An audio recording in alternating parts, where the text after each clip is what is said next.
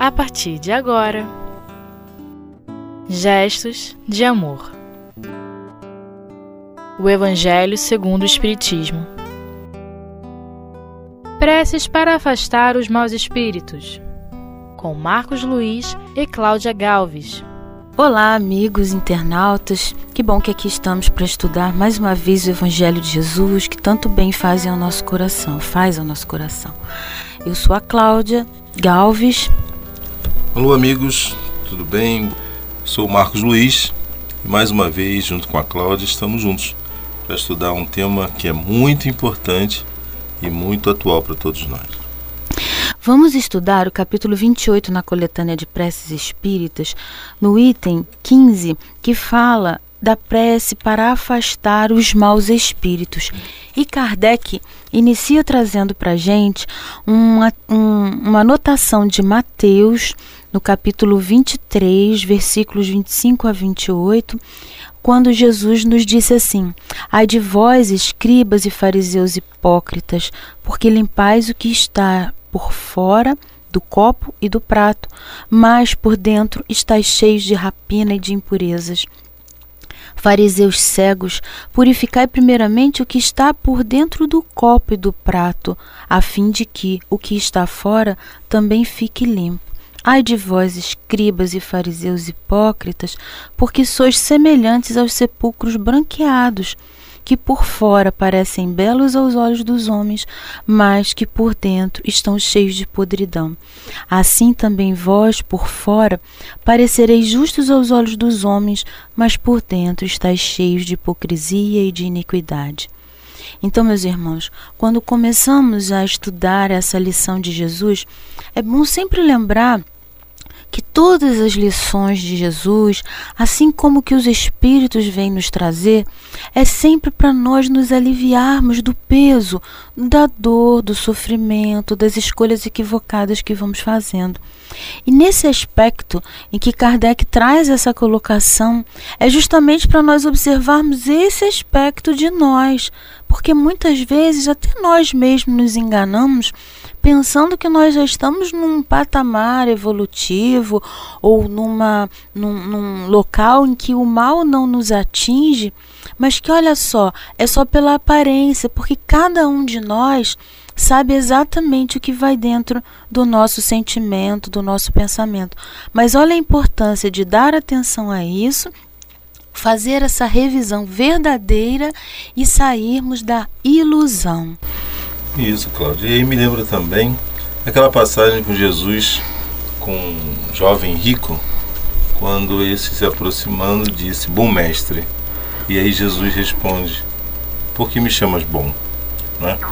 Então, naquele momento, é, Jesus sinalizou para todos nós a intenção ou o pensamento daquele jovem era que ele realmente já cumpria todos os preceitos e estava aparentemente bom e justo.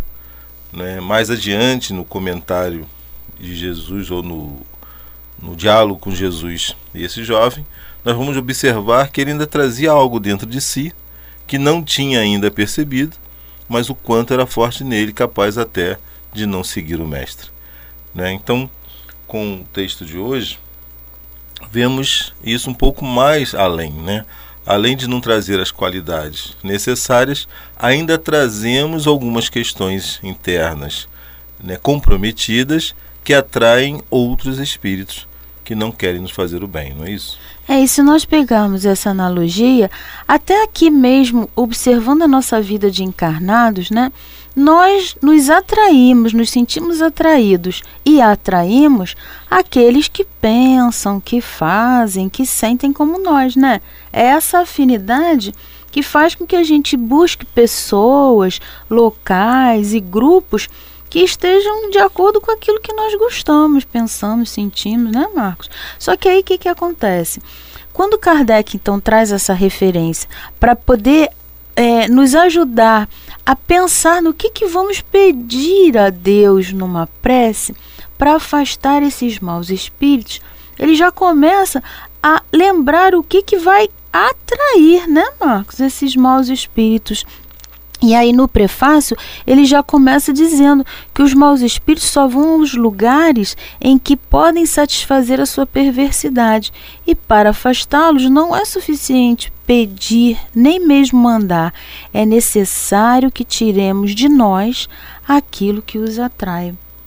E aí, quando a gente pensa então que é, voltando a essa reflexão que nós estamos trazendo da nossa ilusão é, o, o, chamado, o convite é para prestar atenção no que nós ainda temos de mal em nós. Mas, ô Marcos, o que, que é mal, hein?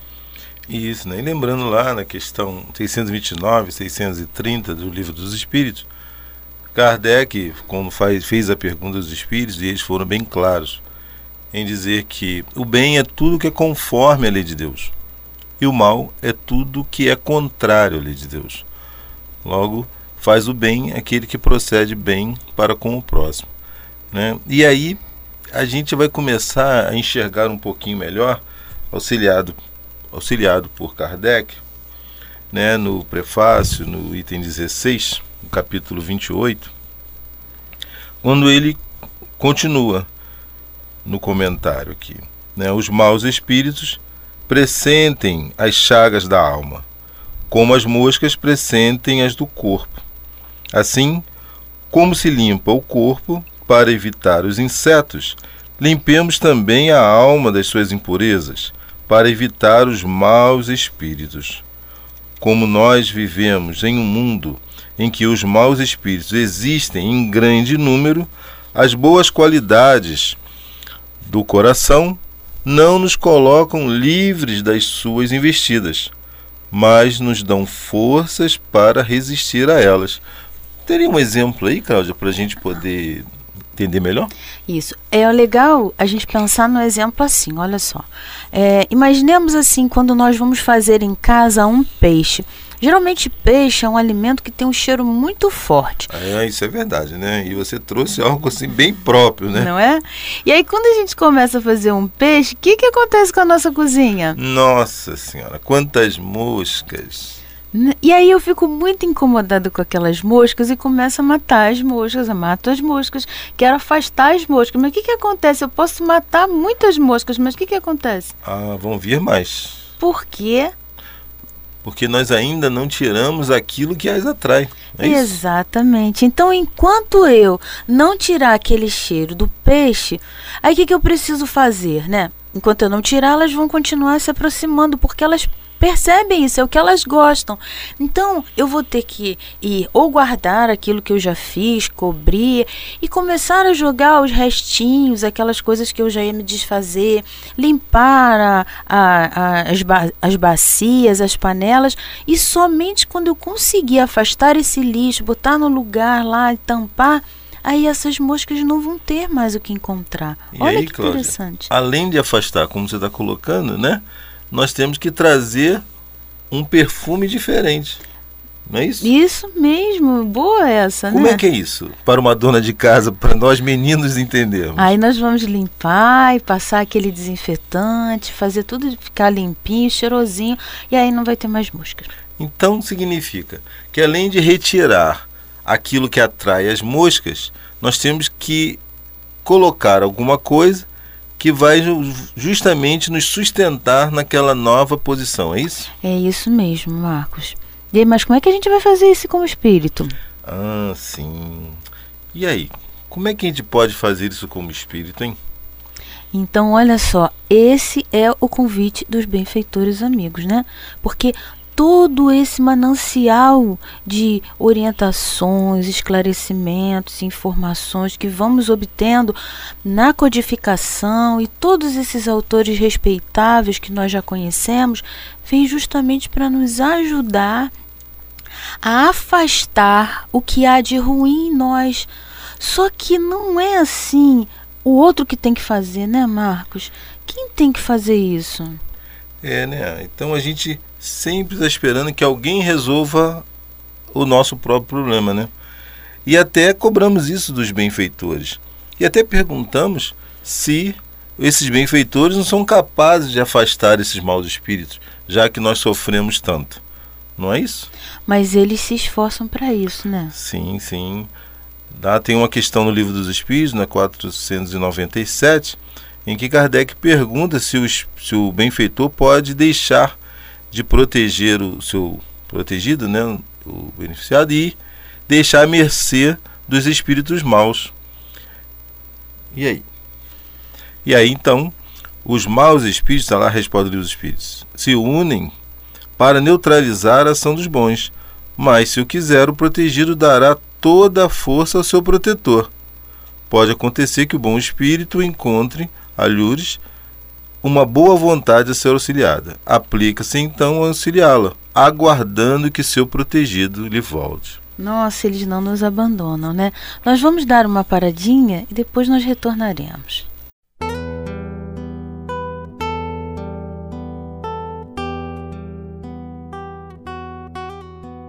Gestos de amor. O Evangelho segundo o Espiritismo. Bom, voltando ao estudo, Marcos tinha feito referência àquela questão do livro dos Espíritos, a 497, falando que os benfeitores não nos abandonam, mas eles aguardam a nossa mudança de pensamento, de escolha. E aí, Marcos? E aí, continuando, nós temos a 498 do livro dos Espíritos, né? Estamos até sinalizando a questão, porque é de muito interesse para todos nós. Trata da intervenção dos espíritos.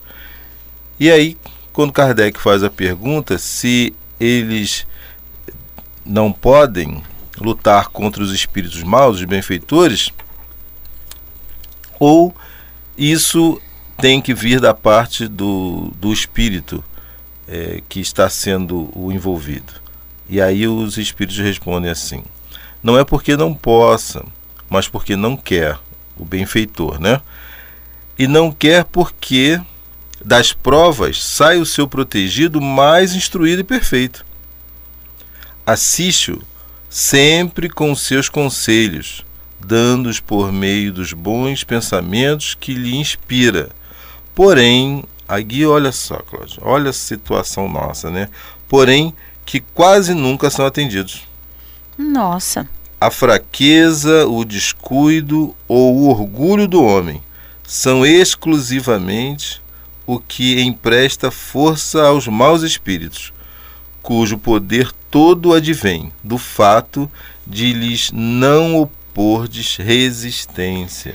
Hum, então isso significa que a escolha está na mão daquele que conseguir enxergar e decidir mudar, não é, Marcos? Porque a ajuda ela estará ali à nossa disposição. Daí então a importância de Kardec dizer, exatamente como todos os bons espíritos vão nos orientando, desse entendimento e esforço. Por isso, quando ele começa no item 17, a dar a sugestão da prece, ele começa dizendo assim: Em nome de Deus Todo-Poderoso, que os maus espíritos se afastem de mim e que os bons me protejam contra eles. Olha o que ele está dizendo para gente, né? Que na verdade a gente precisa realizar a nossa encarnação. Mas se ainda os maus espíritos vierem para nos atrasarem, para nos atrapalharem, porque eles ainda estão pensando desse jeito, né, Marcos? Eles têm algum motivo para continuar com esse mal no pensamento, no sentimento, mas vai nos atrapalhar, né? É. E é interessante quando você leu a sugestão da prece de Kardec, que ele inicia em nome de Deus Todo-Poderoso. Todo-Poderoso. Então isso é um ponto fundamental para a gente. Quando Jesus disse, não caia uma folha seca do alto de uma árvore sem que Deus não permita. Ah, então é, então eles estão está sendo tá, está havendo uma permissão para eles estarem ao nosso lado, né? Exato, né? Mas quando a gente considera que Deus seja verdadeiramente todo o poder, Aí a nossa ligação com Deus estabelece pela confiança na sua bondade, na sua justiça e na sua sabedoria. E a gente se liga mais às leis, né? Perfeitamente. E é tão sério isso que os benfeitores que estão aos nossos lados, com permissão de Deus para nos auxiliar, então eles sinalizam para a gente, e aí tem um, uma mensagem que foi do Dr. Erma, que ele diz assim: quando no coração do homem se instala a dúvida, sobre a proteção desses amigos, corta-se o encanto e, por sua vez, cortam-se também os valores mediúnicos de uma união de um com o outro. Olha que coisa séria. O descrente quebra o laço de associação com seus benfeitores. A dúvida diminui a força de ligação do protegido com o seu protetor. Aquele que nem mesmo acredita na existência dos seus anjos benfeitores assemelha-se, muitas vezes, a uma pedra perdida no meio do caminho. Então isso lembra a gente, dá a certeza para gente de que tem aqueles que querem o nosso mal, mas tem aqueles que querem muito o nosso bem, né, Marcos? Isso é verdade, né? E aí quando né, você leu o Sugestão da Prece, Kardec ele diz assim, que os maus espíritos se afastem de mim. Isso, né? E que os bons me protejam. Então vamos ver os maus se afastem de mim. Mais adiante, no outro parágrafo, o que, que, ele fala assim? Ele diz assim, ó: Espíritos maléficos que inspirais maus pensamentos aos homens, espíritos enganadores e mentirosos que os enganais, espíritos zombeteiros que zombais da sua credulidade. Eu vos rejeito com todas as forças da minha alma. Fecho os meus ouvidos às vossas sugestões e peço para vós a misericórdia de Deus.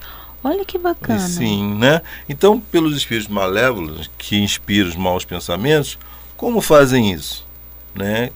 Nós já estudamos sobre a obsessão, como é que se instala? Sugestão, o sopro do pensamento. Acolhimento, quando nós começamos a pensar no pensamento. Né? Vem aquele sopro, fulano não gosta de mim. E eu então eu começo a pensar, mas será que realmente ele não gosta de mim? E eu começo a ter em meus, meu pensamento várias situações que parecem comprovar isso. É verdade. Né? E daqui a pouco eu estou no terceiro passo, que é a hospedagem, quando aquele pensamento passa a ser meu. Agora eu tenho certeza, o fulano não gosta de mim. Nossa, isso causa muita dor e sofrimento, né? Não é? E aí, quando ele diz dos enganadores e mentirosos, né, que buscam nos enganar, então trazem falsas ideias. E essas ideias estabelecem as crenças em nossos pensamentos. Então, se a ideia for falsa, certamente teremos falsos pensamentos.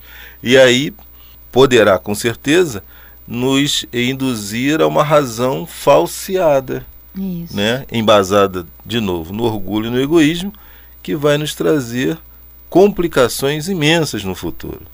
E por último, os espíritos zombeteiros. E é interessante quando Kardec sinalizou esses, essas três qualidades de espíritos. Né? Os zombeteiros eles vão zombar da credulidade. Né? Para o mundo é ingenuidade. E é em cima disso que eles atuam. Né? Parece até que a gente está crendo em algo que não existe. Quantas vezes em nossos pensamentos não surgiram assim, mas será que espírito existe mesmo? É Será mesmo. que toda essa situação é verdadeira? Será que eu não estou partindo ou participando de uma ilusão coletiva? Quantas vezes É. não vem essas ideias, né? Se a gente acolhe, aí a gente se compromete. A gente perde essa ligação com Deus, porque a credulidade é o que estabelece a confiança no Pai. E a pessoa se afasta, né, da, da, da busca da verdade. Verdade. E aí o Kardec finaliza pra gente dizendo assim, olha, pra gente pensar e sentir isso quando falar. Bons espíritos que me amparais, dai-me forças para resistir à influência dos maus espíritos e o entendimento necessário para não ser ludibriado por suas trapaças. Livrai-me do orgulho e da presunção. Afastai do meu coração a inveja, o ódio, a malevolência e todos os sentimentos contrários à caridade, que são as portas abertas ao espírito do mal. Só em ler, em falar essa prece, a gente já começa a refletir onde é que essas portas estão em nós, né, Marcos? Isso, né? Daí as preces serem inteligíveis, né? Da gente compreender o que está falando, né? Isso. Não é estar falando é, pelos lábios, mas começar a interiorizar isso, né? Então, quando ele diz assim que os bons espíritos me protejam contra eles, como eu entendo que os bons espíritos me amparem e dai forças para me livrar ou para resistir à influência do mal. Tudo bem, é como eu entendo. E agora, como eu sei com a doutrina espírita que eu tenho que ter esse entendimento necessário para não cair nas suas armadilhas. Então vigi o vigiai e orai, orai, de Jesus perfeitamente. tem que ser a nossa meta diária. Né? né? E aí, por fim, o que ele diz? O que eu preciso? Livrai-me do orgulho e da presunção. Oh. Olha que nó. Não foi o que justamente lá no 48, 498, o livro dos Espíritos, os Espíritos sinalizam?